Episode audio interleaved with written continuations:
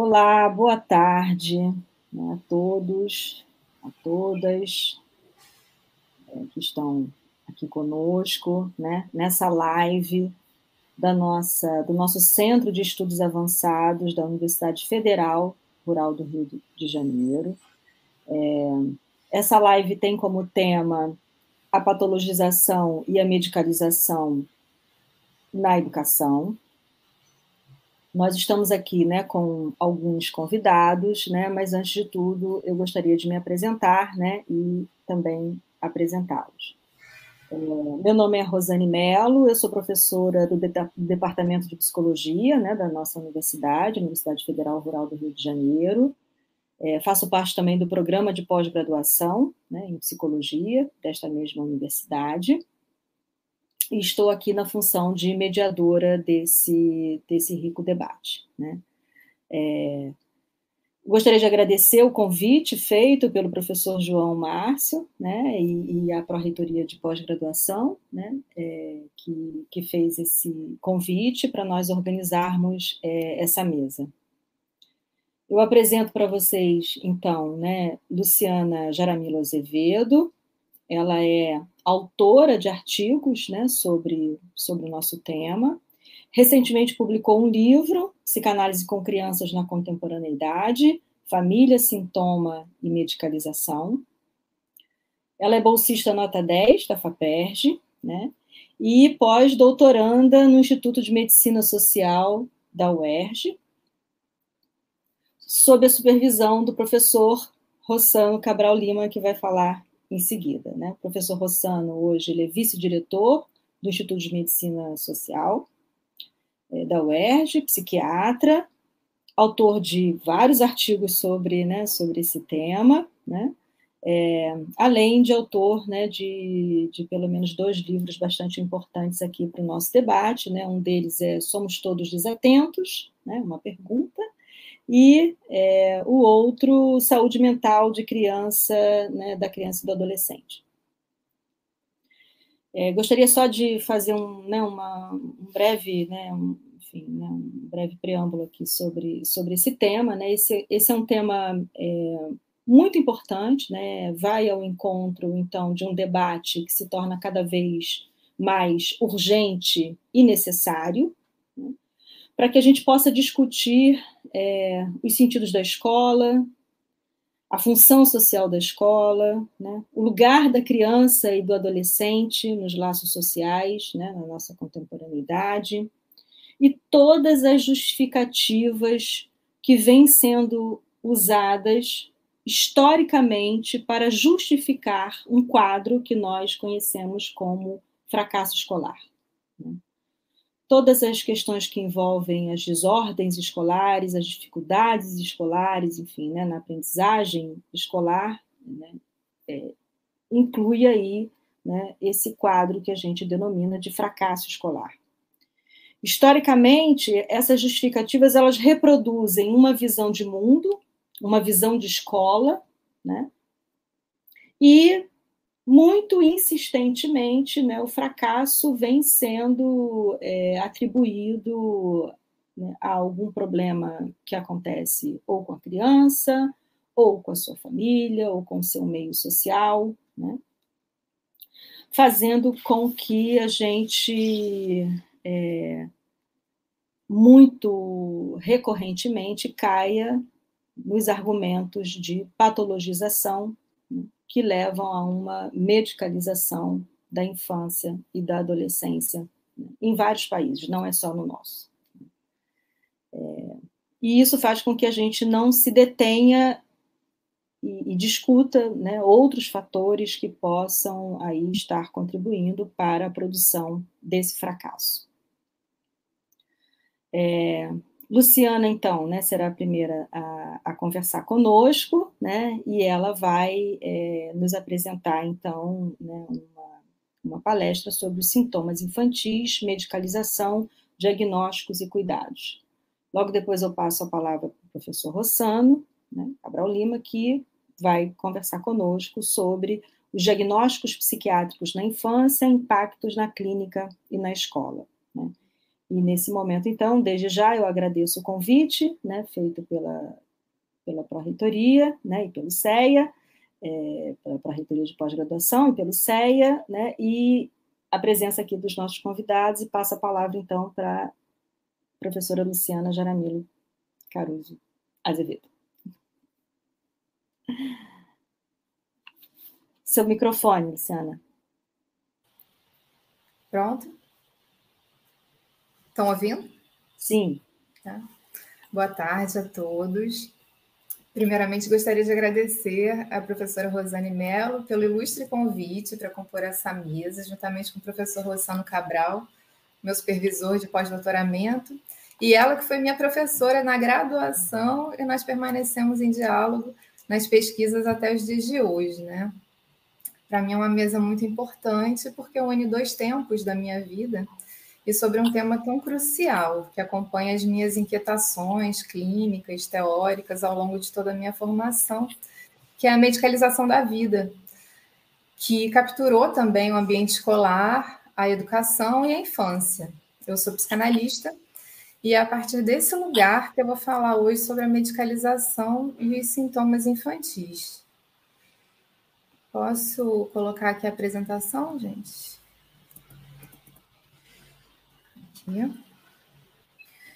Eu vou começar falando um pouco a respeito da medicalização, da medicalização dos sintomas infantis e a pluralidade de aspectos, de aspectos envolvidos na produção dos sintomas, inclusive a transgeracionalidade, brevemente, porque é um tema que eu trabalho há algum tempo, e em seguida eu vou trazer algumas questões sobre diagnósticos na infância, para pensarmos juntos as práticas de cuidado. A medicalização se refere à expansão da jurisdição da medicina para campos que não são médicos ou que não eram médicos anteriormente, né? sendo o próprio viver capturado pelo, pelo discurso biomédico. É, os discursos e práticas da medicina passaram a penetrar no tecido social, moldando e esculpindo tanto os indivíduos como a sociedade. Esse poder da medicina opera como uma força que produz realidades, né? criando determinadas práticas e discursos que engendram novas maneiras de cuidado e dos indivíduos entenderem e regularem, experimentarem seus corpos e seus sentimentos. É, assim, pensamos que a medicalização, a, a medicalização como um processo de intervenção da biomedicina por meio da redefinição de experiências, como se fossem problemas médicos, né?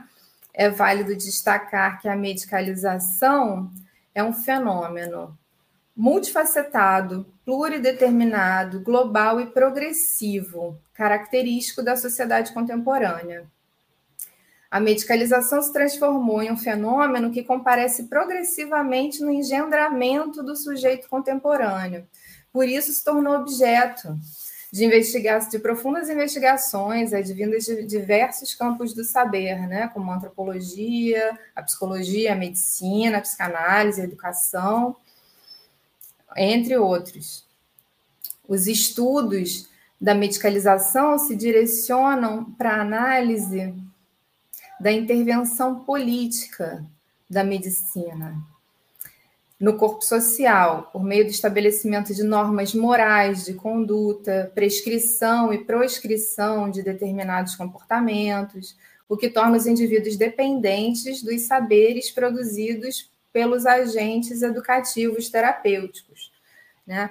A noção de medicalização entrou em cena com o intuito de denunciar a expansão da jurisdição da medicina para novos domínios, sobretudo aqueles que dizem respeito a problemas considerados de ordem moral, legal, criminal, né? A tendência a nada escapar, na medida em que novas condições são sistematicamente incorporadas ao campo da saúde. Eu coloquei aqui que o diagnóstico psiquiátrico é denominado em antropologia de ritual de iniciação em um novo status social quando novas autoridades e práticas podem agora exercer poder onde antes não tinham jurisdição.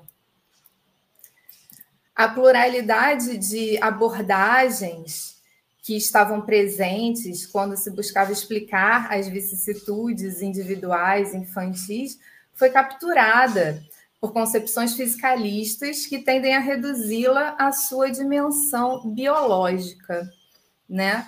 Os comportamentos que traziam desconforto e que podiam ser considerados como tendo causas médicas, mas também tinham outras explicações, né? Tinham como efeito de ações de instâncias como a família, a escola, relacionamentos, conflitos, entre outros. Hoje essas formas de análise são prontamente dispensadas como equivocadas e, sobretudo, como anticientíficas. E a justificativa subjacente à medicalização das infâncias, como eu gosto de falar, e dos comportamentos infantis consiste na ideia, é uma forte justificativa, né? Que consiste na ideia de que drogas, psicofármacos, irão corrigir uma normalidade biológica, especificamente cerebral.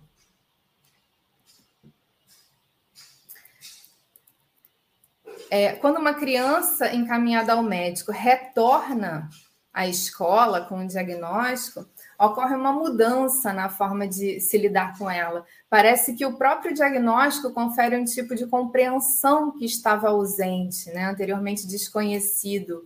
É, um tipo de revelação né, acontece com o diagnóstico. Então, rapidamente se estrutura uma rede de profissionais e serviços aptos a lidar com aquele diagnóstico né? Nem sempre com a pessoa, mas com o diagnóstico.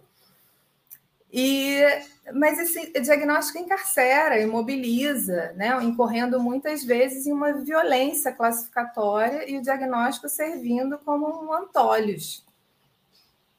Na contramão da perspectiva imposta pelos manuais de psiquiatria, o Alan Ehrenberg afirma que os medicamentos se configuram como drogas mudas, que falam em silêncio sobre as atuais dificuldades de viver.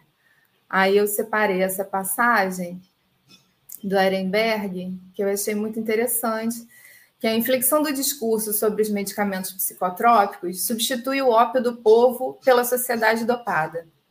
O indivíduo sob perfusão é um aspecto da empresarização da vida, a obsessão, a obsessão de ganhar, de vencer, de ser alguém e o consumo em massa de psicotrópicos estão estreitamente ligados, pois uma, uma nova cultura da conquista é necessariamente uma cultura da ansiedade, que é a face de sombra dela.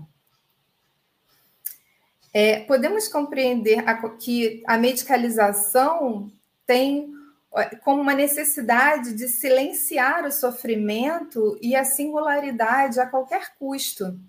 É como se ela não devesse fazer parte da vida, né? E muito menos dos processos de desenvolvimento humano, né? O sofrimento ele foi extirpado, como se extirpasse o, o sofrimento da existência. A resposta medicamentosa é, é posta de modo tão corriqueiro que, por exemplo, as mães de crianças com TDAH muitas vezes não gostam né, de dar o psicofármaco para seus filhos, mas o fazem. Primeiramente, porque é uma recomendação médica, então, consequentemente, indiscutível. Em segundo lugar, porque existe uma, uma pressão né, da, por parte da escola para que essas crianças sejam avaliadas e se submetam a acompanhamento médico caso seja identificado qualquer vestígio de alteração comportamental. No entanto, nós não podemos perder de vista a conjuntura atual que recai sobre a infância, sobre as crianças, né? Elas vêm sendo convocadas cada vez mais a se enquadrarem em padrões rígidos que demandam o desempenho de múltiplas tarefas é, em períodos cada vez mais precoces da existência e o desenvolvimento de habilidades sociais, bem como o tempo necessário à constituição psíquica, tem sido solapado, atropelado pela exigência de aquisição de competências. Em resumo, as crianças são exigidas a se constituírem em meio aos mandatos contemporâneos de sucesso, saúde perfeita, bem-estar e felicidade. É comum ouvirmos de pais e profissionais de saúde, de educadores, né, que não tem mais essa de o tempo da criança, não. Não tem mais essa do tempo da criança, não.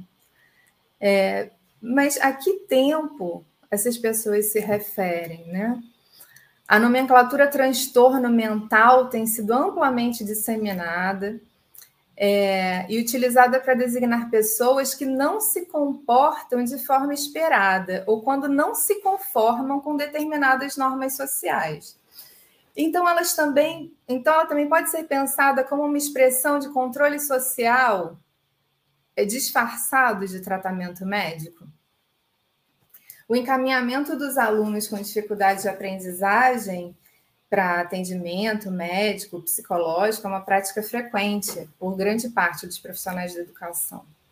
Se, por um lado, os protocolos e as avaliações diagnósticas permitem o rastreamento precoce de doenças e intervenção, por outro lado, também favorece a compreensão das dificuldades infantis como unicamente de ordem individual e circunscritos às falhas na atividade neurológica da criança não havendo espaço para o sofrimento, para conflitos relacionais, tensões geracionais, condições socioeconômicas, entre outras coisas, né?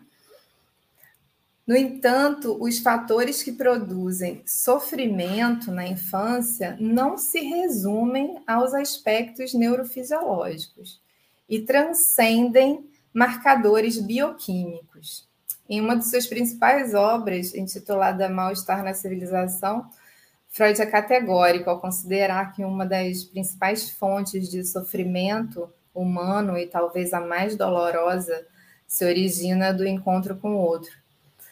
Podemos observar que essa fonte de sofrimento também está presente na infância e deve ser observada como um elemento fundamental, né? o estabelecimento das primeiras relações escolares, das relações familiares, podem ser fonte de intenso sofrimento infantil. Então, se existe uma crescente procura de profissionais do campo psi por parte da escola, cujas queixas gravitam em torno da depressão, desmotivação, TDAH, autismo, né? É, risco de autismo, se a criança está em risco, é, transtorno de aprendizagem, intolerância, bullying e lixamentos virtuais, essas situações denunciam que algo não vai bem. E a partir disso, um discurso reducionista se produz e considera tal questão epidemiológica como disfunção, transtorno ou mau funcionamento cerebral.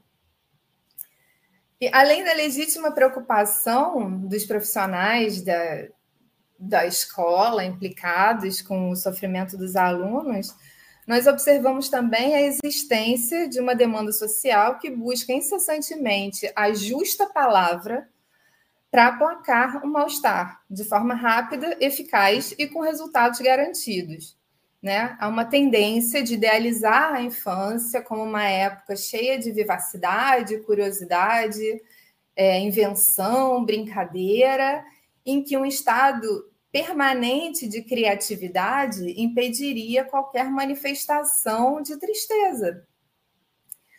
Entretanto, ao querermos poupar as crianças de atravessar o mal-estar e o sofrimento quando ele se apresenta, é, é que elaborando né, a dimensão da castração, da não satisfação plena, acaba, acabamos por lançar nossos rebentos a um jogo voraz de performance narcísica, muitas vezes dos pais, esvaziada da perda necessária que opera na satisfação de cada um.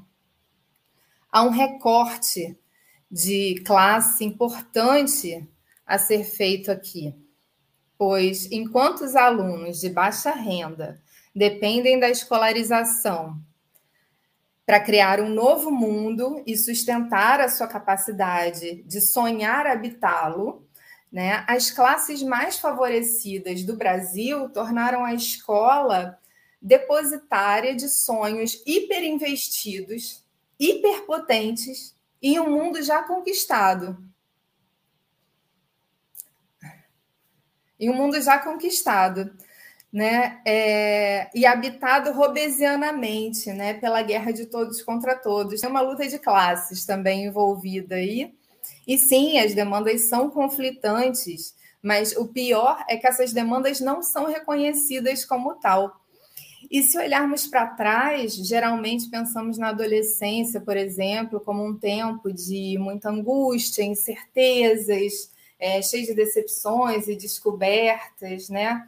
Várias delas desagradáveis. Mas, estranhamente, hoje, quando olhamos em seguida, em seguida para os nossos filhos, para, para, para as nossas crianças, vemos uma obrigação de satisfação e felicidade. Isso é ruim, pois além de deixar o sofrimento despercebido, ele é negado é, por imagens encobridoras, né? Nós criamos uma verdadeira aversão ao sofrimento e passamos a entender o sofrimento enquanto um sintoma em potencial, é, com exala como exalações cerebrais que não dependem das formas de vida, nem das relações sociais, nem da nossa comunidade, nem das instituições de ensino, muito menos da nossa leitura e interpretação desses mesmos sofrimentos e sintomas. Então, é importante destacar que nem todo sofrimento se torna sintoma, né? Segundo o psicanalista Christian Dunker, a gramática do sofrimento na sociedade contemporânea se modificou, assim como a gramática diagnóstica. Né? Cada cultura, cada época e cada família tem uma forma própria de lidar e reconhecer qual sofrimento merece atenção e qual deve ser engolido.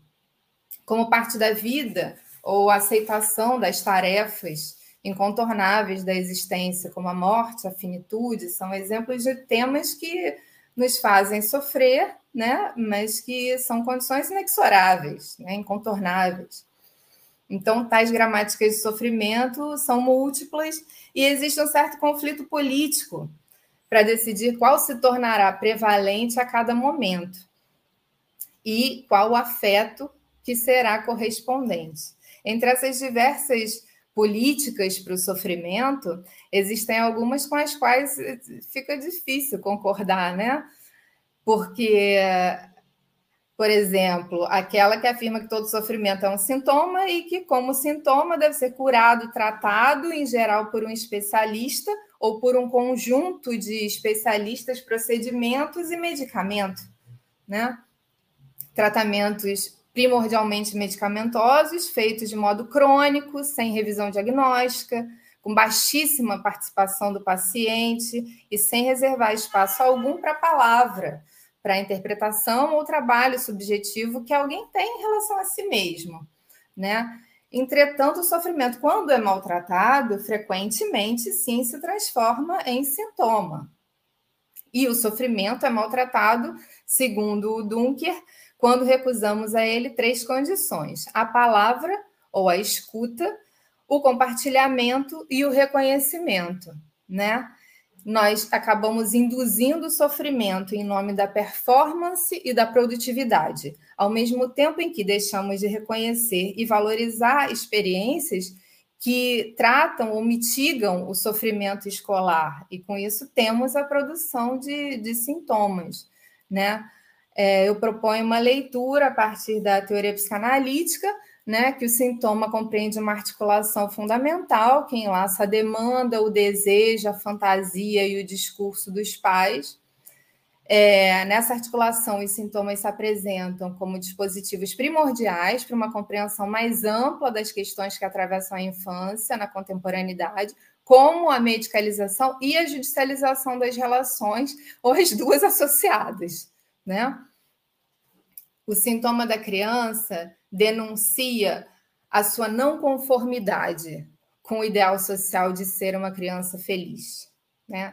Seguindo uma leitura psicanalítica, os sintomas não são apenas acréscimos indesejáveis que devem ser retirados para aumentar a funcionalidade e a eficácia nos sintomas está contida uma, uma espécie de resistência social, uma palavra que não pode ser dita nem escutada por outras vias. O sintoma da criança traz suas marcas enquanto sujeito, com suas respectivas responsabilidades e implicações, né?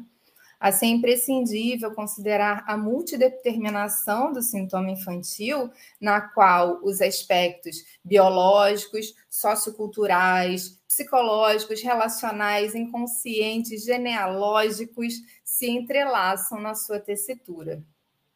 Desde a época de Freud até os dias de hoje, é, o invólucro formal do sintoma tem variado, acompanhando o desenvolvimento da ciência.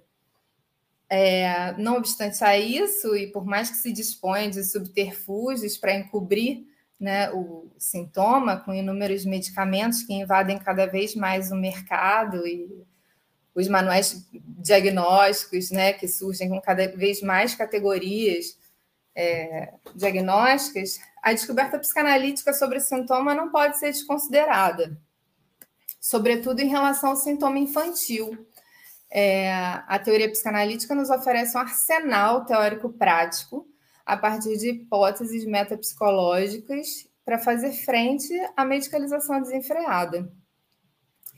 É, alguns autores apontam para a articulação entre o inconsciente dos pais, suas fantasias, desejos e demandas e o sintoma infantil, né? Pois mesmo antes de nascer, a criança já existe no discurso, no desejo, na fantasia dos seus pais. E a sua entrada na ordem da cultura e da linguagem depende do lugar que, que lhe é designado a partir dessas expectativas, né? A Françoise Doutor compreende que a, a criança encarna e presentifica, através de seus sintomas, as consequências de um conflito vivo, familiar, conjugal, né, camuflado e aceito pelos seus pais.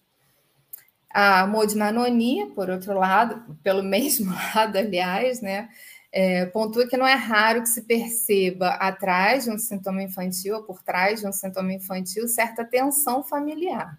Entretanto, o que se mostra prejudicial ao sujeito criança não é tanto o confronto real dela com uma verdade penosa e traumatizante, mas aquilo que não é claramente verbalizado que vem a ser o confronto com a mentira do adulto.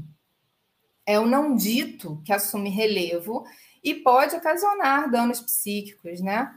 A doutora também ressalta a primazia e a importância de falar à criança, falar a verdade, posto que o silêncio enganador gera angústia e a verdade, se dita de parte a parte, permite ao sujeito se constituir e humanizar-se. Né? Assim, observamos a relevância dos conteúdos não ditos para a formação do psiquismo. Tais conteúdos podem, inclusive, favorecer o surgimento de sintomas. Então, como uma visão alternativa à perspectiva biomédica é, acerca dos sintomas infantis, eu proponho a hipótese de haver conteúdos transgeracionais na base dos sintomas. É, por ser um aspecto importante considerarmos, eu vou apresentar brevemente a transgeracionalidade, muito brevemente.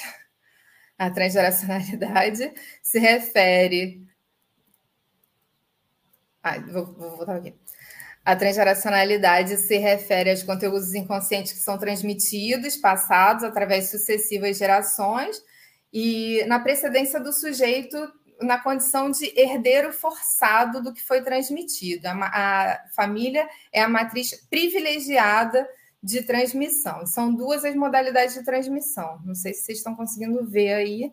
É a intergeracional, que é caracterizada pela transmissão daquilo que ampara e assegura as continuidades narcísicas, incluindo os aspectos de metabolização do, da herança, né? e a transgeracionalidade, que ou a transmissão transgeracional da herança, né? Que se refere a uma modalidade alienante, desestruturante, que inclui é, as, as lacunas e os vazios de transmissão, são da ordem da falta, da falta de metabolização e de simbolização, né?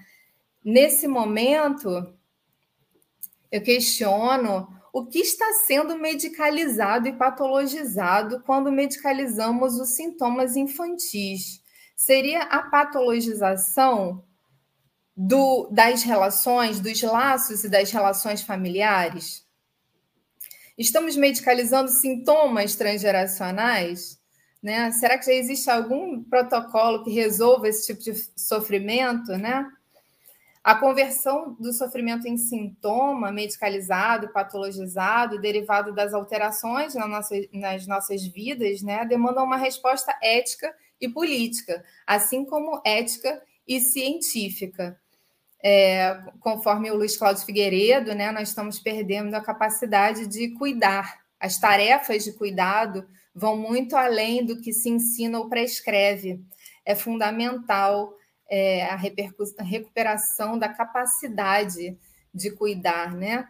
Para o Dunker, a escuta é a parte primária e essencial do cuidado com o sofrimento das outras pessoas, das pessoas, né? A escuta envolve um reposicionamento do sujeito no tempo, no tempo, e consiste numa deflação é, egóica. Então, é, precisamos recuperar nossos recursos para fazer frente ao sofrimento antes de pensar no encaminhamento urgente para avaliação e diagnóstico. Parece que é uma resposta é, é pronta né, para isso. Gente, o tempo tá, tá corrido, tá curtíssimo, mas vamos lá. Cuidar de uma criança se tornou sinônimo de levar ao especialista. Então é digno de nota que a capacidade de cuidar transcende o levar ao especialista, apesar de incluí-lo. Não é, cabe observar a existência de uma ampla gama de fatores envolvidos nas dificuldades apresentadas na escola, não sendo plausível que esses fiquem subsumidos aos transtornos mentais, né? Pensamos que a psique infantil, construída por meio dos cuidados que repercutem de modo significativo ao longo da vida, cada cultura, cada sociedade, cada época, tem procedimentos específicos em relação aos cuidados, e é difícil, ainda que importante, lançarmos um olhar sobre o contexto cultural da nossa época, tendo em vista que os cuidados não são dispensados no vácuo, né? Os cuidadores e os objetos de seus cuidados têm uma existência histórica determinada, e as consequências negativas da medicalização constituem fortes ameaças para a saúde pública, para a educação, para a cultura e para os próprios direitos humanos. Por isso é, é importante o questionamento acerca da dimensão ético-política do diagnóstico psiquiátrico e da contínua expansão desses diagnósticos, né? Contínua e permanente, já há algum tempo, expansão desses diagnósticos. É isso, gente. Muito obrigada. Obrigada, Luciana né, por esse momento, né, esse tempo também, né, aí é, mais é, apertado, né, de transmissão. Corre, né? A gente, a gente volta aqui, né, no debate. Eu passo a palavra agora, né, ao professor Rossano Cabral Lima, é, e aí depois a gente retorna. Tá bom. Bem, boa tarde a todos e todas, o pessoal que está aqui junto com a gente na sala do, do StreamYard, o pessoal que está acompanhando a gente pelo, né, pelo YouTube, muita gente vê agora, muita gente é, né, deixa para ver, ver depois, quando fica quando fica gravado. Agradecer o convite é, feito pela professora Rosane, agradecer também a professora Lúcia Anjos e a equipe que está aí, Flávia, Amanda, que está aí nos, nos bastidores. É um prazer estar participando aqui do, do Centro de Estudos né, Avançados. É, bem, vamos lá. Né? Foi bom e claro, né? Boa tarde para a Luciana, também minha colega de Instituto de Medicina de Medicina Social. É, foi bom falar depois da, da Luciana, porque ela fez um, né, um panorama mais geral. Eu vou me concentrar, eu vou fazer um recorte mais, mais específico, mas vários pontos das nossas apresentações se complementam, convergem, é, outros dialogam entre, entre eles. Acho que a gente vai ter um, um tempinho de conversa bacana depois da apresentação. É, deixa então eu me colocar aqui, ver se está funcionando tudo direitinho. Ah, me digam aí se vocês estão é, vendo já a tela cheia com a apresentação. Aqui eu já vejo, mas nem sempre isso acontece ao mesmo tempo para vocês. Conseguem ou ainda não?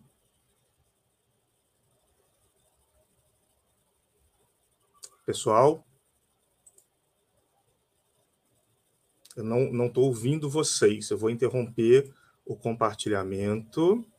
Estávamos sim. Ah, tá, mas porque como ninguém, como ninguém falou, eu fiquei com medo até de ter caído. Então, peraí, só um minutinho. Vou tentar de novo. E. É, vocês, agora que eu estou vendo pelo chat, mas quando eu, eu, eu, boto a apresentação, eu não consigo mais ver, ver o chat. Então, deixa eu... da tecnologia. Então, vamos lá. É, agora sim. Me digam aí se estão se estão vendo pelo. Estamos. Estão, então pronto. Então vamos lá. Então, como, como Rosane falou, né, eu dei o meu o título de diagnósticos psiquiátricos na infância, impactos na clínica e, e na escola. Eu vou começar mais ou menos do mesmo ponto de partida da Luciana, né, a, sobre o, o, debate a respeito de medicalização. O termo medicalização ele remonta principalmente aos anos 70, é, alguns autores como é, Irving Zola, Ivan Litt, Thomas Sasso, Foucault, de certa maneira, também faz parte dessa, né, dessa turma, mas principalmente esse trio aí, a marca da noção de medicalização era uma marca de denúncia, e de denúncia do imperialismo médico, é, enfatizando a medicalização como uma estratégia estratégia de controle social, uma estratégia também de despolitização, à medida que transformava questões políticas e sociais em questões médicas ou psicológicas, questões é, individuais. Bem, de lá para cá, essa noção ela ainda persiste, ela ainda é potente, mas o discurso sobre a medicalização se ampliou, se complexificou. A gente, é, com frequência, usa essa, nota, essa noção do, do Peter Conrad é, da medicalização é, como um processo pelo qual fenômenos sociais ou subjetivos passam a ser descritos em linguagem médica, passam a ser encarados como quadros patológicos e se tornam passíveis de abordagens terapêuticas. Então, essa noção de medicalização é uma concepção um pouco mais analítica, podendo ser aplicada a situações onde a medicalização se justifica e onde a medicalização não se justifica. Na verdade, é, me parece que, no final das contas, quando a gente está discutindo medicalização, essa é a questão mais é, é, importante. Né? Há algumas situações onde a prevalência do discurso médico sobre um determinado fenômeno, principalmente quando o discurso é, adversário é um discurso religioso, por exemplo, a, a, o discurso, a medicalização, nesse sentido, né, é, uma, é uma medicalização que se justifica. Em outras situações, que são as que a gente comumente é, aborda e que eu vou destacar nessa apresentação, é, a gente identifica né, excessos de medicalização, identifica o impacto negativo do processo de, de medicalização. É, o processo de medicalização, como vocês viram, né, no início a ênfase era muito mais nos agentes médicos, é, nos agentes do complexo médico-farmacêutico. Hoje se entende que, embora o complexo médico-farmacêutico né, continue forte, potente e com recursos financeiros é, para se ampliar, que o processo de medicalização é fruto da agência agência de vários atores e de várias instituições. Então, médicos, outros profissionais né, de saúde, muitas vezes a gente fala também de psiquiatrização, psicologização, as escolas, que eu vou destacar aqui hoje, também têm um papel cada vez mais ativo, associações de familiares, pesquisadores, indústria farmacêutica, setores né, do Estado, interagindo em níveis variados, às vezes convergindo, às vezes divergindo. É, as pressões por medicalização, acho que isso que é o, o, o mais fundamental para a gente entender a complexificação desse processo no século XXI, elas nem sempre vêm de cima para baixo, né? mas elas também se originam muitas vezes do né, da, da, dessa micropolítica cotidiana dos pais, da própria escola, às vezes do próprio dos próprios sujeitos que estão que estão implicados. É claro que no nosso caso, né, os sujeitos implicados são crianças e aí o risco de uma, o risco de medicalização é ainda maior, é o próprio Conrad que fala disso, né, que existem algumas populações de risco porque elas têm um poder contratual social menor né, para usar um, um, termo da moda, elas são menos empoderadas, elas são consideradas imaturas, inocentes, dependentes, não responsáveis, então elas são alvo de ações de proteção, né, em tese, no seu melhor é, é, interesse, nem sempre é assim. Os comportamentos desviantes, então, das crianças são descritos e classificados por nós, pelos adultos, né, pelas nossas instituições, a criança acaba tendo pouca voz nesse, nesse processo.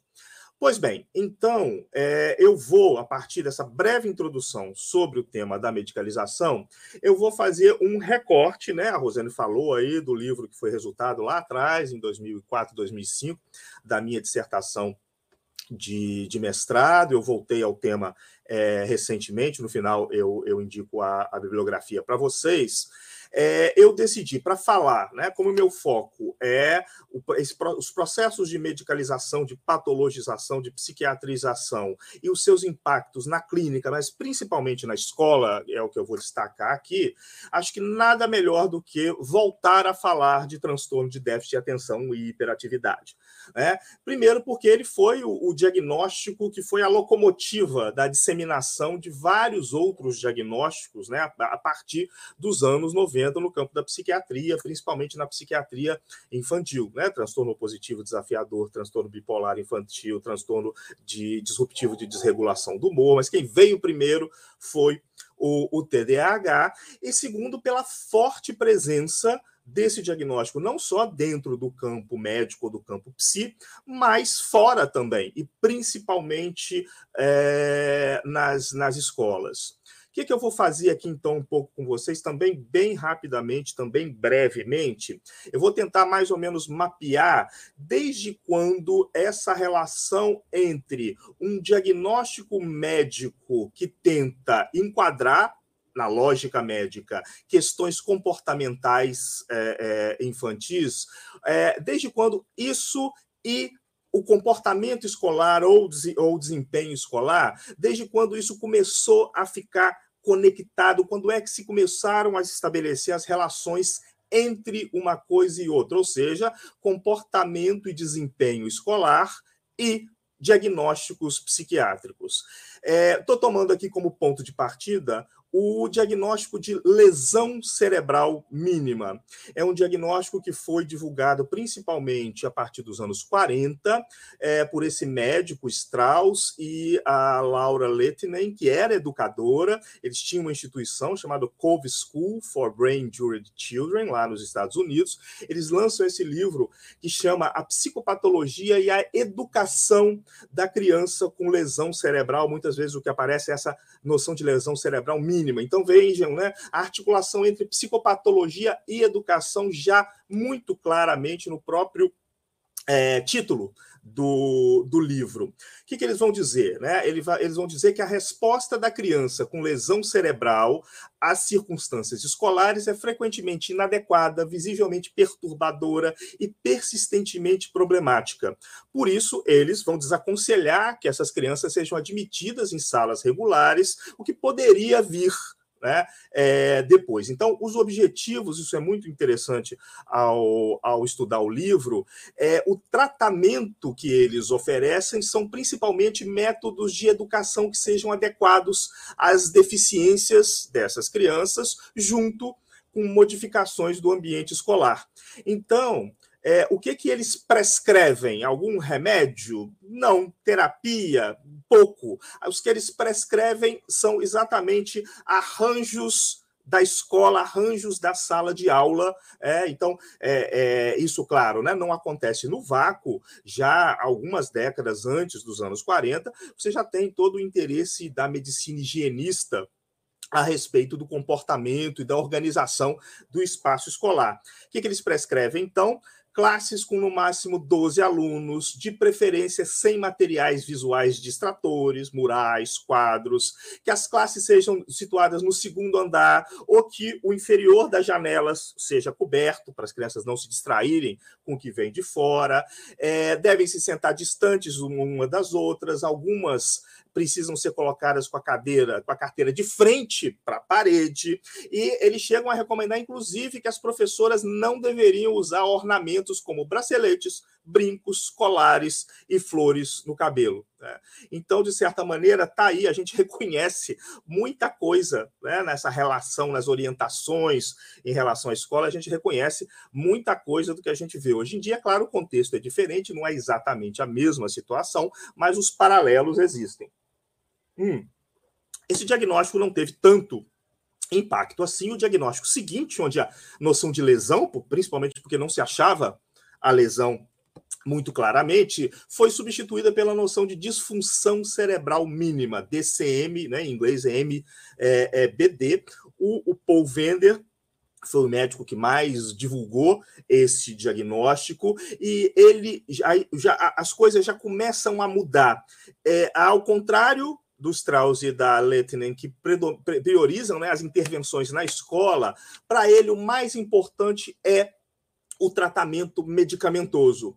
Mas, ah, então quer dizer que a escola perde a importância? Não, né? porque vai ser exatamente o comportamento da criança na escola que vai servir como referência para prescrição, para o diagnóstico de disfunção cerebral mínima, para prescrição do, do, do, remédio. E é exatamente nesse momento que você começa a ter a conexão, não só entre o diagnóstico e a escola, mas o diagnóstico, o remédio e a escola, porque o metilfenidato né, já estava mais difundido é, nesse, nesse momento. E olhem só né, a publicidade que a indústria farmacêutica começa a, a fazer.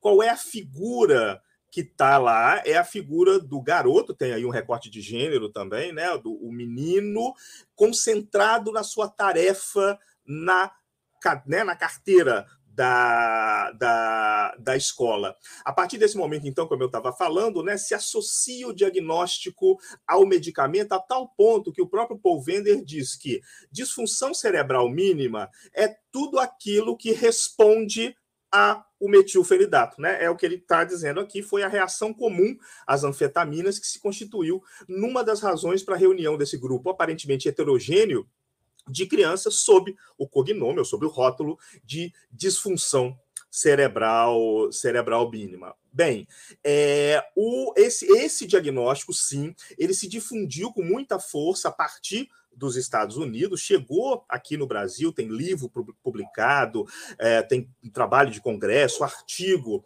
e ele teve um, um, impacto maior nessa interação com o campo da educação. Olha só o que, que o Departamento de Saúde, Educação e Bem-Estar, em 66, diz a respeito dele. O termo disfunção cerebral mínima se refere a crianças com inteligência geral próxima da média, média ou superior à média, com distúrbios de aprendizagem e ou de comportamento que variam de grau leve a severo, associados a desvios de funcionamento do sistema nervoso central. Durante os anos escolares, uma variedade de incapacidades de aprendizagem constitui a mais importante manifestação do que é definido por disfunção cerebral mínima, ou seja, distúrbio de aprendizagem, disfunção cerebral mínima passam a estar cada vez mais articulados. É, nos Estados Unidos, uma associação né, de pais, associação para crianças com distúrbios de é, aprendizagem. Desculpem, vocês devem estar ouvindo ao fundo uns cães latindo, não são meus, são aqui da rua da rua em frente, mas eu vou vamos, vamos tocar. É, a Associação de Crianças com é, de, Dificuldades de Aprendizagem, né, fundada por pais e profissionais, é, ajudou a sensibilizar os trabalhadores da educação a considerar que inquietude e desatenção seria um problema médico, um problema médico que tem um nome, naquele momento, disfunção cerebral mínima, um problema médico que tem um tratamento, o um tratamento é, medicamentoso. Pois bem, de lá para cá, né, eu não vou pegar cada etapa desse processo. De lá para cá, o que era disfunção cerebral mínimo, que era reação hipercinética da infância, era um outro diagnóstico também que, que existia, se transformou primeiro em DDA, no DSM-3 de 1980, e no DSM-3R, uma revisão do DSM-3 de 87, no DSM-4, virou o que até hoje é chamado de é, TDAH. No DSM-5, o diagnóstico continua, e na CID-11, são muito parecidas. É, o diagnóstico continua lá com esse nome, mas um detalhe importante, né, ele faz parte de um novo grupo chamado de transtornos do neuro desenvolvimento, né, mostrando como a neurociência acabou é, se transformando num certo referencial epistêmico para todo o campo né, da, da, da, psiquiatria, nem sempre é, foi assim. Olha só, o que, que eu quero é, rapidamente também passar aqui é, com, com vocês. O, dos critérios né, de, do diagnóstico de transtorno de déficit de atenção e hiperatividade pelo DSM-5, mais do que qualquer outra categoria aplicada à infância, é no TDAH que as questões escolares aparecem mais explicitamente em maior número, né? de tal maneira que a gente pode considerar o diagnóstico de TDAH quase como um diagnóstico de um transtorno escolar.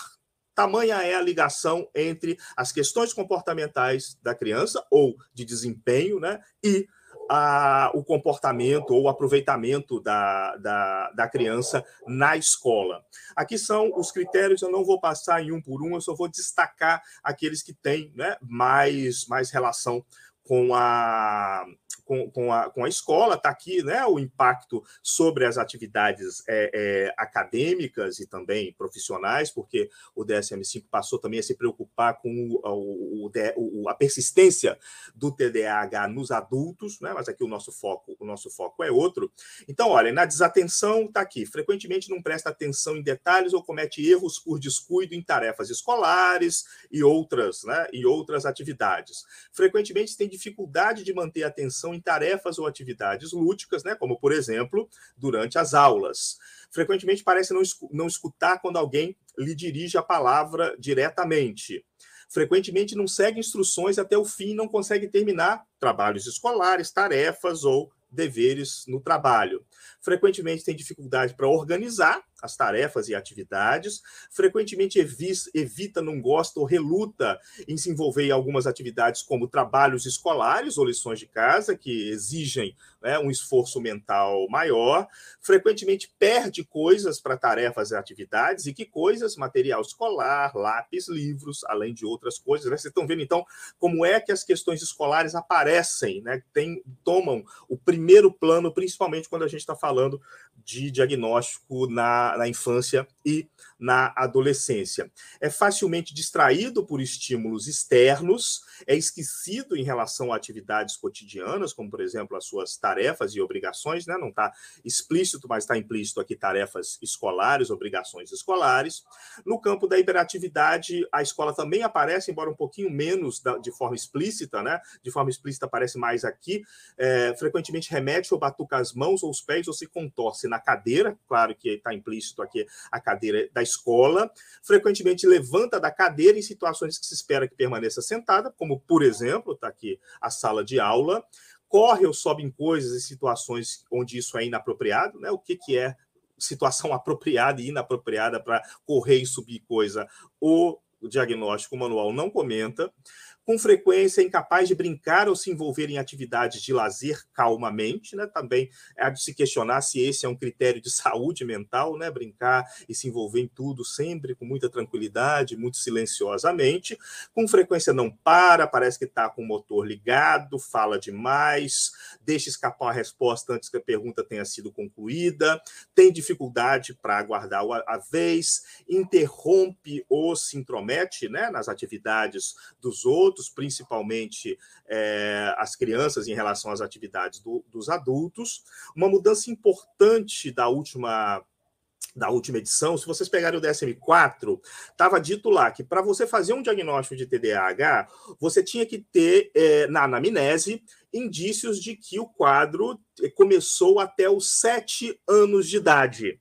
Vejam só a ampliação disso, né? Agora não é mais aos 7, é aos 12 anos de idade, o que permite, pelo menos em tese, que uma criança, né, aparentemente vá, vá se né, levando aí a sua vida, inclusive a vida escolar, o ensino fundamental, né, inicia os primeiros anos do ensino fundamental e de repente aos 11 ou 12 anos de idade, o TDAH dela aparece porque você pode a partir de agora, fazer o diagnóstico, mesmo com o início tardio dos, dos, sintomas. Esses sintomas têm que estar presentes em mais de um, de um ambiente, embora o ambiente escolar seja sempre né, o que predomina, a gente que também faz, faz clínica, seja no campo público, seja no campo privado, a gente, né, quase todas as crianças que nos chegam é, com essa suspeita diagnóstica, né, ou às vezes já com uma certa indicação diagnóstica e medicamentosa vinda da, da escola, é, né, basicamente é, as questões aparecem principalmente no ambiente no ambiente escolar, em casa também, mas principalmente no ambiente da escola. Tem que ter interferência né, no funcionamento, inclusive no funcionamento acadêmico. Aqui são alguns diagnósticos é, diferenciais. Sei que estou indo rápido, mas isso vocês encontram rapidamente na, na, na internet. É, e você, então, tem né, três dentro desse projeto classificatório da psiquiatria, você tem três subtipos: o, aquelas crianças que têm mais sintomas de desatenção, de hiperatividade, ou a mistura dos dois, podendo ser leve, moderado e, e grave. Né? Então, retomando o que eu estava falando agora há pouco, né? Se a gente tirar os transtornos de aprendizagem, porque obviamente, né, já está claro que a questão escolar é a questão mais importante, em nenhum outro diagnóstico a escola aparece com tanta centralidade. Vocês podem ver lá outros diagnósticos, mesmo transtorno opositivo desafiador, transtorno disruptivo de desregulação do humor, que é um diagnóstico novo do DSM-5, é, transtorno de ansiedade de separação, que é um diagnóstico né, importante também nos quadros emocionais da infância. A escola não aparece da maneira como aparece né, no caso do TDAH, tornando como eu já disse, o TDAH quase que um transtorno escolar e revelando, né, a Luciana já falou um pouco disso também em relação aos, aos diagnósticos em geral, que esse diagnóstico é uma peça central nessas estratégias de normalização do comportamento, principalmente dentro né, da sala de aula. É claro que a consequência do aumento dos diagnósticos de TDAH é a crescente demanda de intervenção farmacológica. Isso não é um fenômeno é, né, que está acontecendo só em um ou outro país, é um fenômeno global, né, principalmente no, no que a gente costuma chamar de mundo é, ocidental, mas não só. Aqui é um estudo do Lancet Psychiatry, que foi publicado em 2018, que vai até 2015, né, mostrando aqui de, entre 2001 e 2015 as curvas de é, prescrição de medicamentos para transtorno de déficit de atenção e, e, hiperatividade, né? E basicamente em todos os países a tendência é de subida, alguns de uma maneira mais né, intensa, mais aguda, sendo que as curvas insuperáveis são as curvas norte-americanas, né? São imbatíveis, ou seja, de fato é a pátria de origem de todo esse processo. Isso daqui é a prescrição, né? Aqui acima de entre 4% a 5%. É, é, é, esse, esse, essa, essa faixa aqui meio, meio cinza é do, do uso de medicamento no Medicaid, que é aquela ajuda que o governo dá para a população que está abaixo da linha da pobreza, e aqui a vermelha é a do mercado, né, de quem vai na farmácia para comprar. Então, mostrando que, inclusive, no campo, né, no, no ralo serviço público de saúde é, dos Estados Unidos, a prescrição é ainda maior, mas o serviço privado também é, é grande. Aqui no Brasil, a gente tem é, um, um, dado de uma pesquisa lá do IMS, que já tem, né, já tem tempo, acho que já há números mais atualizados, inclusive por outros grupos, mas mostrando também, aqui a questão não é o número absoluto, né, é o, o percentual de praticamente oito vezes de aumento entre 2013 e, 2000 e 2003, desculpa, e 2012. Bem, voltando aí à relação entre o TDAH e a escola, né? Vocês lembram lá do menininho da publicidade ainda em, em, preto e branco, né? provavelmente da época ainda da TV em, em preto e branco. Essa publicidade se atualizou, mas o tema continua o mesmo. Né? Eu selecionei aqui quatro é, publicidades, né? essas duas são a versão de, da mesma publicidade. É, e é muito curioso, está pequenininho aqui, mas pode ser que quem está na tela do computador consiga, consiga ver, no celular é mais difícil. Tem aqui uma história né, do Alex, é, quando ele toma o remédio, quando ele não toma, né? Aqui é a propaganda do metilfenidato de ação mais longa, que é o Concerta. Então, o Alex tem TDAH, é o que diz a publicidade, ele começa a tomar o Concerta, ele vai para a biblioteca com o Matt, o amigo dele, ele fica sabendo quem foi o George Washington e faz a professora ficar orgulhosa. Makes teacher proud. Ou seja, fica parecendo que o objetivo do tratamento é fazer a professora ficar orgulhosa. Está aí a escola, né, de novo, em destaque. É, mas se ele não toma, aqui ele vai descendo ladeira abaixo. Ele lê, esquece sua mochila no ônibus, ele briga com a sua irmã, ele não tem a mínima ideia de quem foi George Washington, e a professora chama a mãe para conversar. Né? De novo, parece que o objetivo do remédio é que a professora não chame a mãe para conversar. Está aqui a propaganda do Adderall, que a gente não tem é, aqui no Brasil e que tem uma relação ainda mais complicada, que é associar o uso do medicamento à melhora da, né, da nota, a gente não tem um medicamento que, tem, que a gente possa prometer isso para as famílias, né? Mesmo quando a gente usa e prescreve a medicação, a gente tenta ser bem realista em relação ao que esperar do remédio. E aqui a ritalina é, de ação mais prolongada, é, de, de também um garoto, né? E geralmente são, são garotos é, estudando. Bem, vou chegar então, sei que meu tempo já está, eu estou controlando aqui o tempo, eu sei que eu já estou na parte final. É, né, voltando à discussão para questões mais, mais atuais. A gente sabe, então, que no Brasil, ao mesmo tempo que tem um movimento importante né, de crítica a medicalização da educação, também tem ah, se fortalecido um lobby forte, né, que é uma aliança entre familiares, profissionais de saúde, educação, legisladores, indústria farmacêutica, que tem conseguido, tem logrado aprovar projetos, aprovar leis em todos os níveis, geralmente associando o TDAH às questões de aprendizagem. É, a, a mais recente é a lei que foi aprovada no final do ano passado, ela ainda estava, ainda dependia da última vez que eu vi pra, de sanção presidencial, mas ela já está aprovada na, no, no Congresso, que dispõe sobre acompanhamento para educandos com dislexia ou transtorno de déficit de atenção ou outro transtorno de, né, de aprendizagem.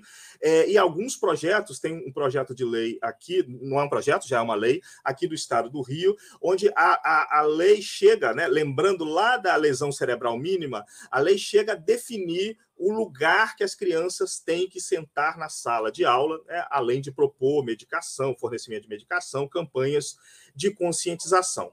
Então, assim, as, as últimas perguntas, né? Como é que a gente compreende esses movimentos? Isso é uma luta legítima por direitos, né? Muitas vezes de famílias que não têm mais né, com que contar e com quem contar, ou isso é uma demanda excessiva pela medicalização da vida escolar. Né? Então, esses são exemplos exatamente dessas metamorfoses do processo de medicalização ou biomedicalização, criando identidades novas ou bioidentidades em torno de diagnósticos é, é, psiquiátricos. Né? Agora, os indivíduos não são, o termo paciente né, dá a entender que são pessoas passivas, muitas vezes a, a, os, os antigos pacientes são agentes desse processo de demanda de medicalização. Isso torna é, o debate, as ações nesse campo ainda mais complexas. Isso tem uma, né, um impacto muito grande também, no, no claro, né, no, no, campo da educação, que se apropria do discurso da neurociência, nem sempre de uma forma crítica, e muitas vezes fazendo que, com que o protagonista do processo de aprendizagem pareça ser mais o cérebro do que a criança. Eu, referência aqui a um livro, O Cérebro Vai à Escola, do Felipe Stefan, que eu recomendo que vocês que vocês leiam.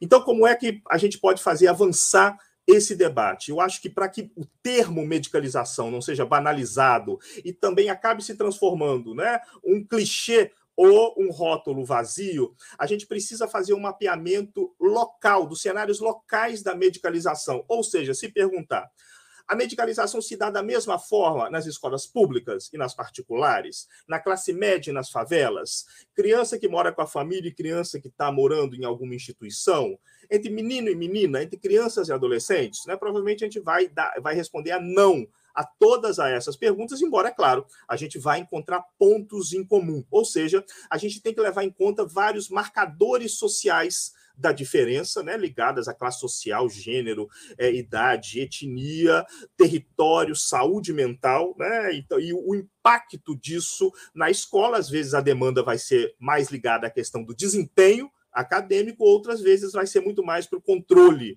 de comportamentos considerados desviantes ou, é, ou disruptivos.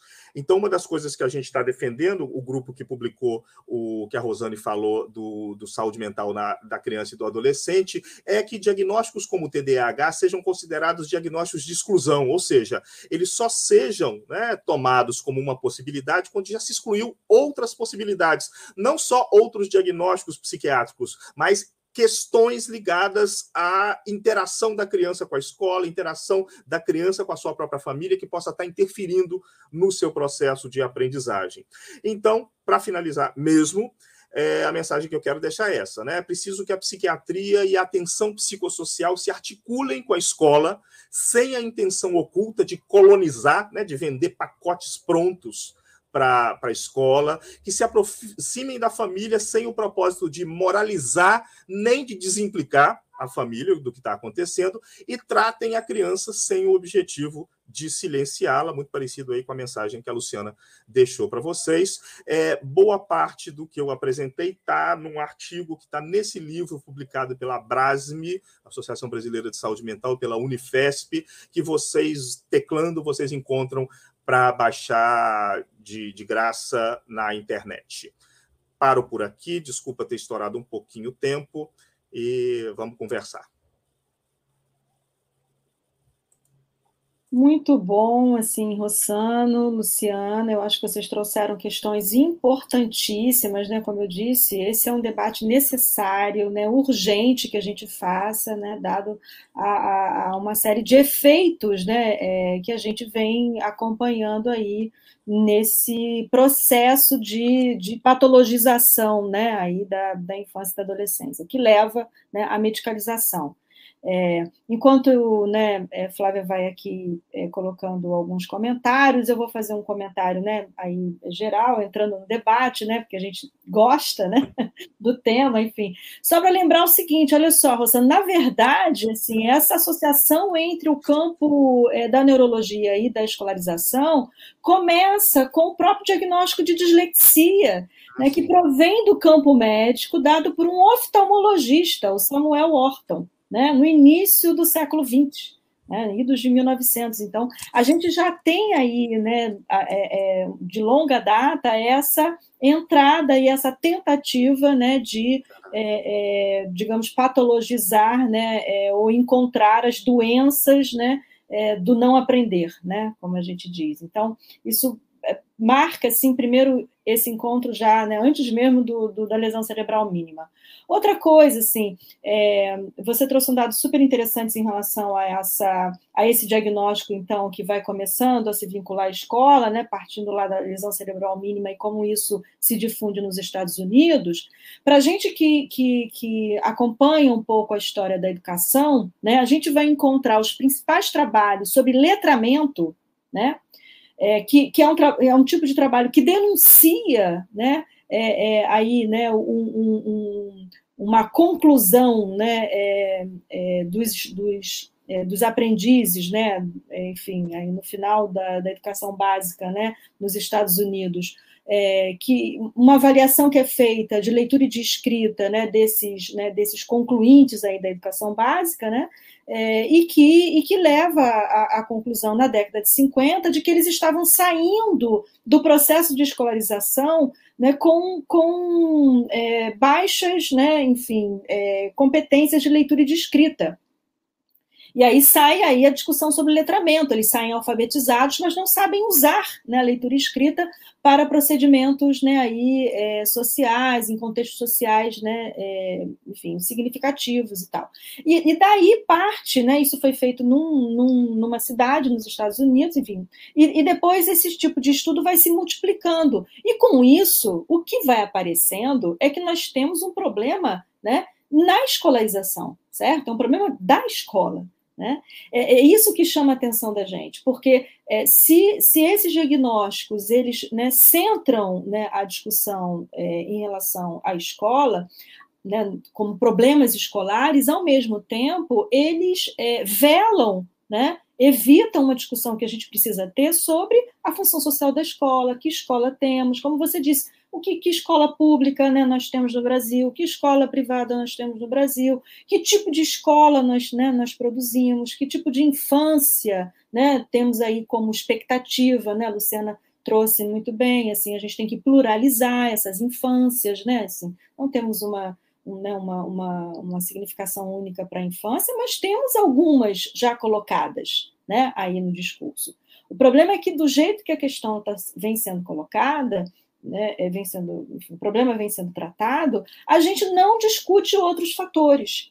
Que escola temos, né? É, é, é, essas, esses fatores, né, como você trouxe, né, esses, esses outros recortes, né, como recorte socioeconômico, enfim, a gente não faz outra discussão que não discutir né, o cérebro, o medicamento, o comportamento que vai ser retificado pelo medicamento, né, e a esperança de tudo se resolver em termos de tarefas escolares. Ou seja, é, eu acho que o, que o que a gente precisa né, é, é trazer para esse debate é, múltiplos fatores, né, como você disse, que podem aí é, participar é, dessas, né, enfim, dessa fenomenologia de algumas coisas que acontecem com as crianças e que não necessariamente nós estaríamos dentro de um quadro, né, acho que Luciana chamou muita atenção disso também, de um quadro que, que é de patologização, mas, né, de um quadro patológico, né, tem um patos, tem um sofrimento da criança? Tem, né?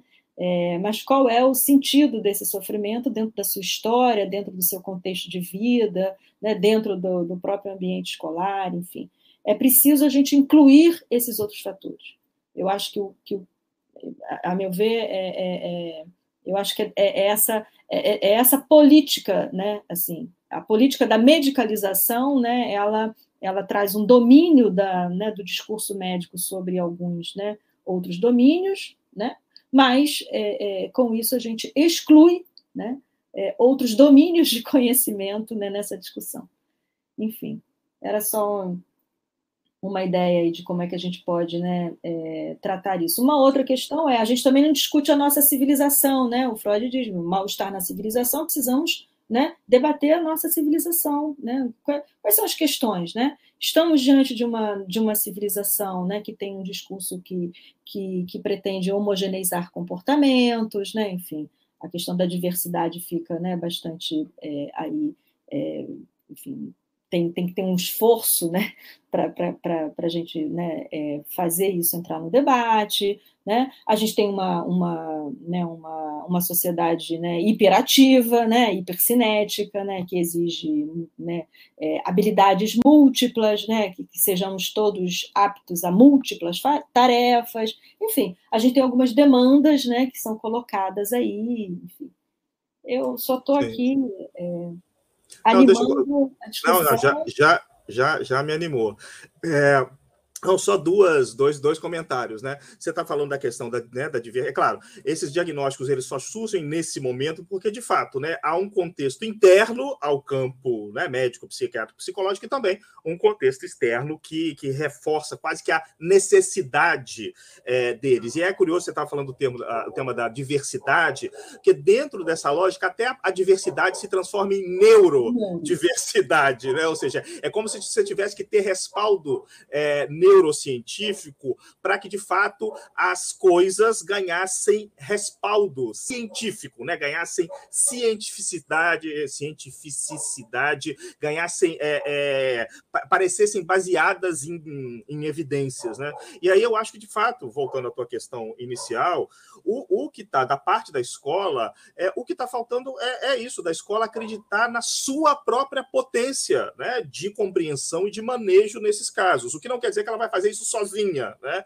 sem procurar diálogo com os outros saberes, mas de não se subordinar tão facilmente assim a esses saberes neuro qualquer coisa, embora né, tenha que conhecê-los também. Sim. Luciana, Flávia, você está colocando aqui algumas questões no debate. Eu não sei se vocês estão vendo aqui, eu posso também reportar aqui é, o que está sendo colocado no, no YouTube. Eu acho que hoje está mais difícil, né, Rosane? A gente discute a civilização, né? O processo civilizatório está tá complicado, né, a gente discutir assim essa potência que é a escola, né, que é a educação.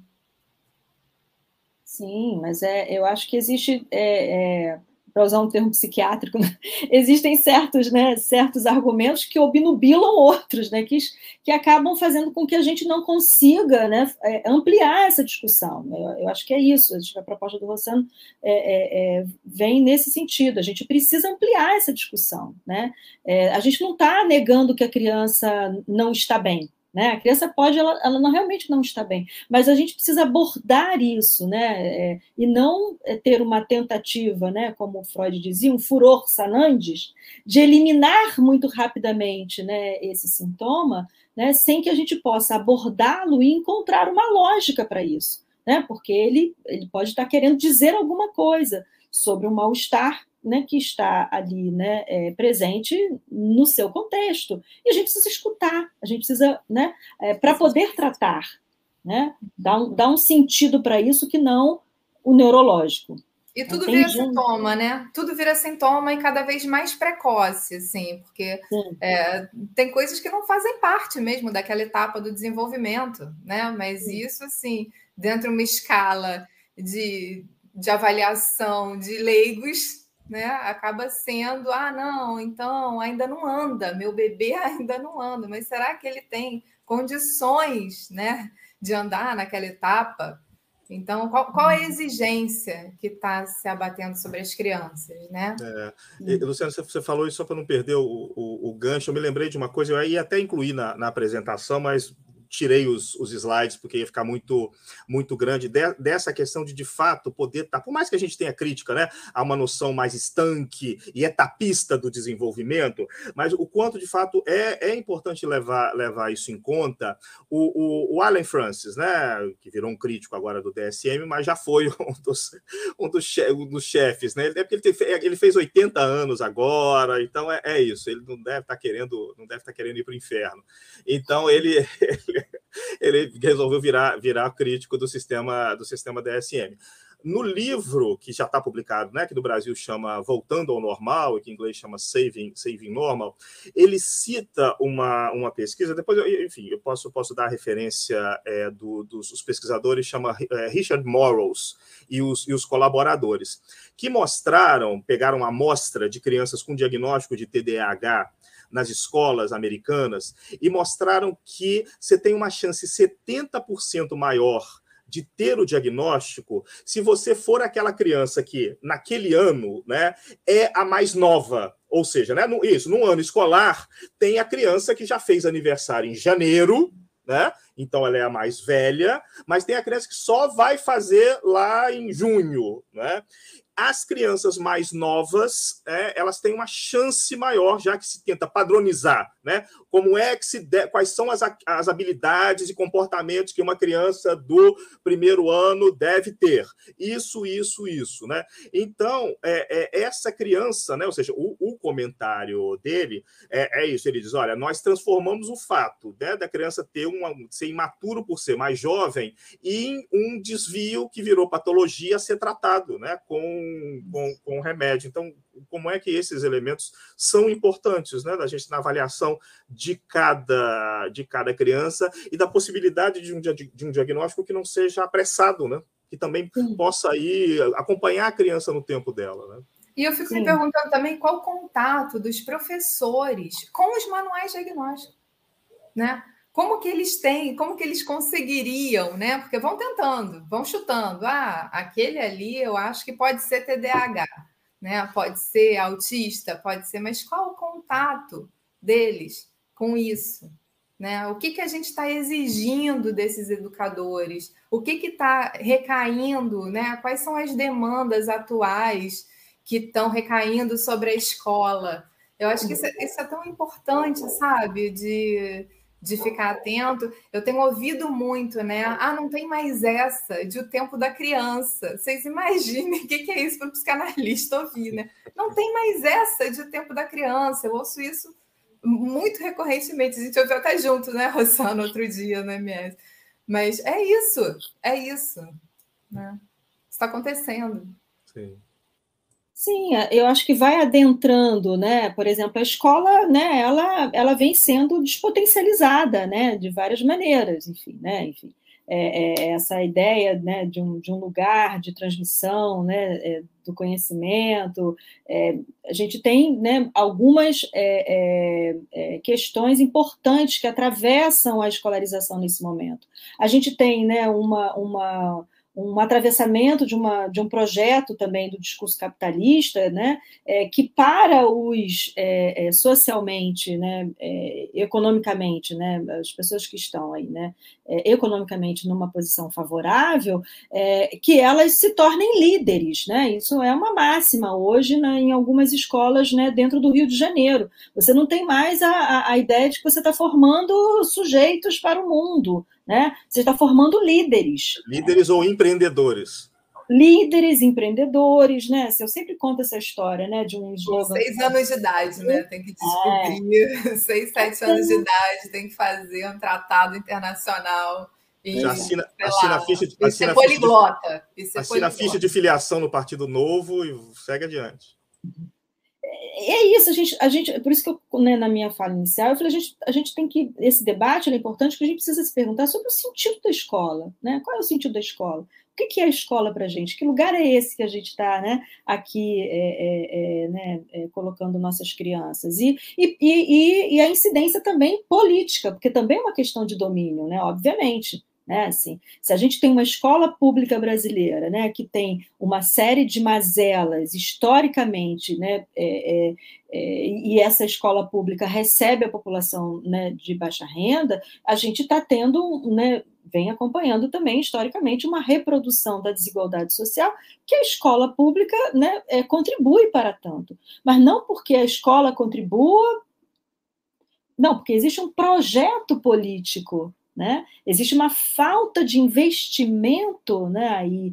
é, é, na nossa escola pública, de modo que né, isso favorece uma série de, de problemas e mazelas de infraestrutura, de formação dos educadores. Né? Então, quando você diz, Luciana, que, que acesso os professores têm, né, quem, quem vai ter acesso, então, à escola pública? Quem está indo lá né, na escola pública, né, é, é formar nossos educadores, né, é, é contribuir para uma formação permanente. Muitas vezes são essas pessoas que estão, é, digamos, capturadas por esse discurso né, é, neuro, né, neurobiológico e que vão vender lá, enfim, os seus, os seus trabalhos, os seus projetos. Tem, tem cartilhas né, para TDAH, eu, né, eu tive acesso em escola pública à cartilha de diagnóstico como é que isso chega lá? Isso chega lá. Não é o professor que vai pedir para a Secretaria é, Municipal de Estado de Educação uma cartilha. Não, isso chega na secretaria, a secretaria difunde. Né? Ou seja. É, e é, é exigido do professor diagnosticar.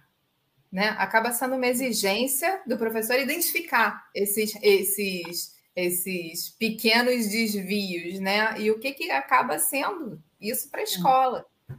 Ó, vou colocar aqui dois comentários. Um é da Marilsa, né, que ela fala na aposta no respeito à singularidade da criança e a prevenção de um cenário né, da futura sociedade e, e modo de vida, né?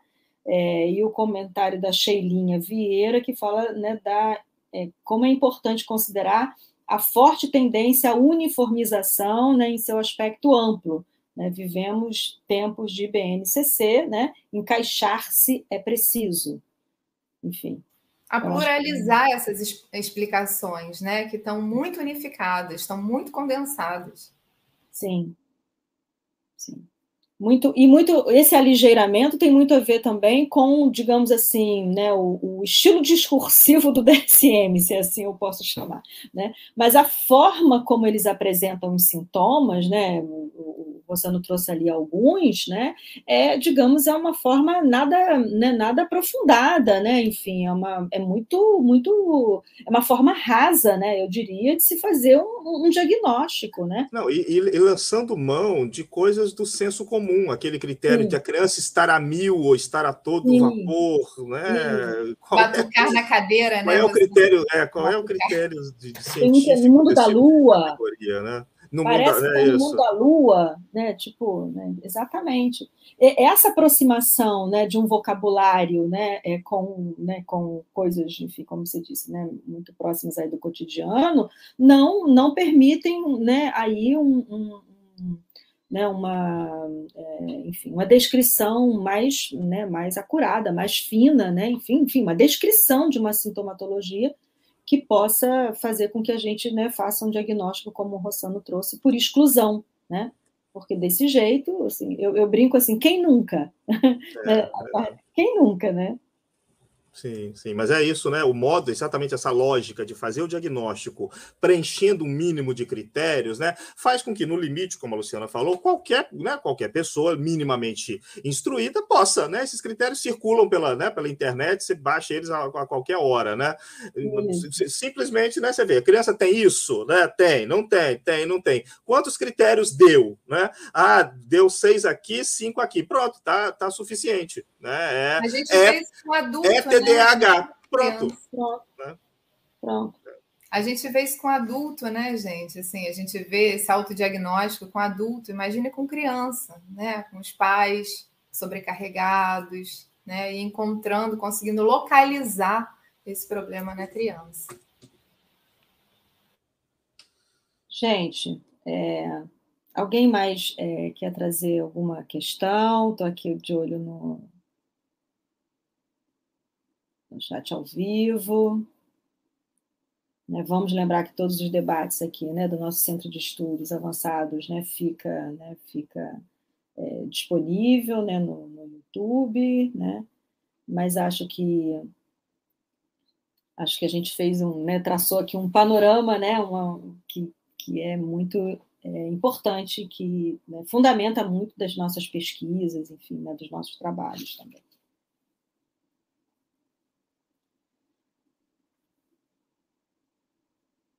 Luciana, Rossano, gostariam de acrescentar alguma coisa?